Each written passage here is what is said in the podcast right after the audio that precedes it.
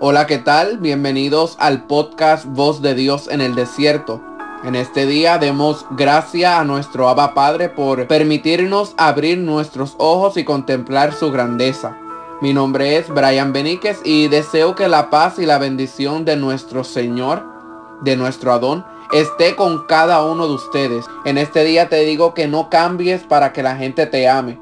Sé tú mismo y la gente correcta te amará tal y como eres. No imites a otros para ser más grande. Sé tú mismo y serás único. Cuenta la historia que lanzándose desde una cima un águila arrebató a un corderito. La vio el cuervo y tratando de imitar al águila se lanzó sobre un carnero. Pero el cuervo, con tan mal conocimiento en el arte, sus garras se enredaron en la lana y batiendo al máximo sus alas no logró soltarse. Viendo el pastor lo que sucedía, cogió al cuervo y cortando las puntas de las alas se lo llevó a sus hijos. Estos le preguntaron acerca de qué clase de ave era aquella y les dijo, para mí solo es un cuervo, pero él se cree águila.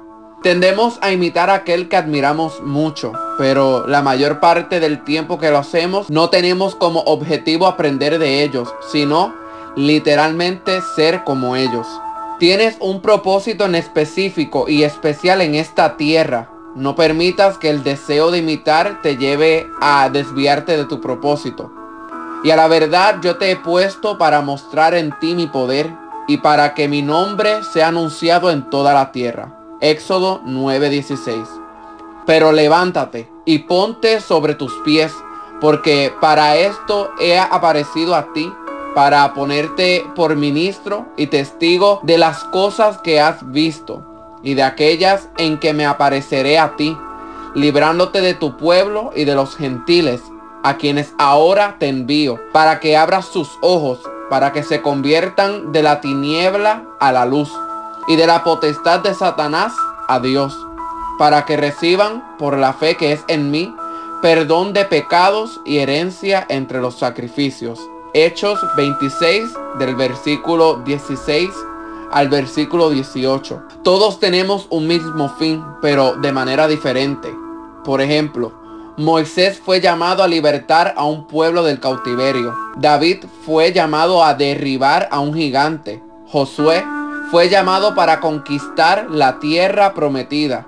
Pedro, predicar el evangelio a toda criatura. Todo esto tenía un fin que el nombre de Yod-Hei Vab-Hei, es decir, Dios, fuera enaltecido en todo momento. Si admiras a alguien, sigue su buen ejemplo, pero siempre teniendo en claro que tenemos un propósito diferente al de esta persona. Nunca intentes ser otra persona para ser aceptado en un grupo.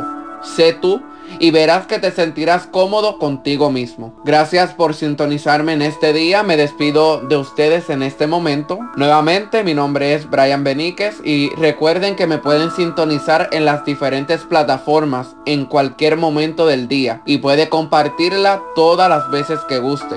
Sé de bendiciones para otras vidas. Pido que Yahweh, Jehová, te bendiga de manera muy especial. La paz de Dios.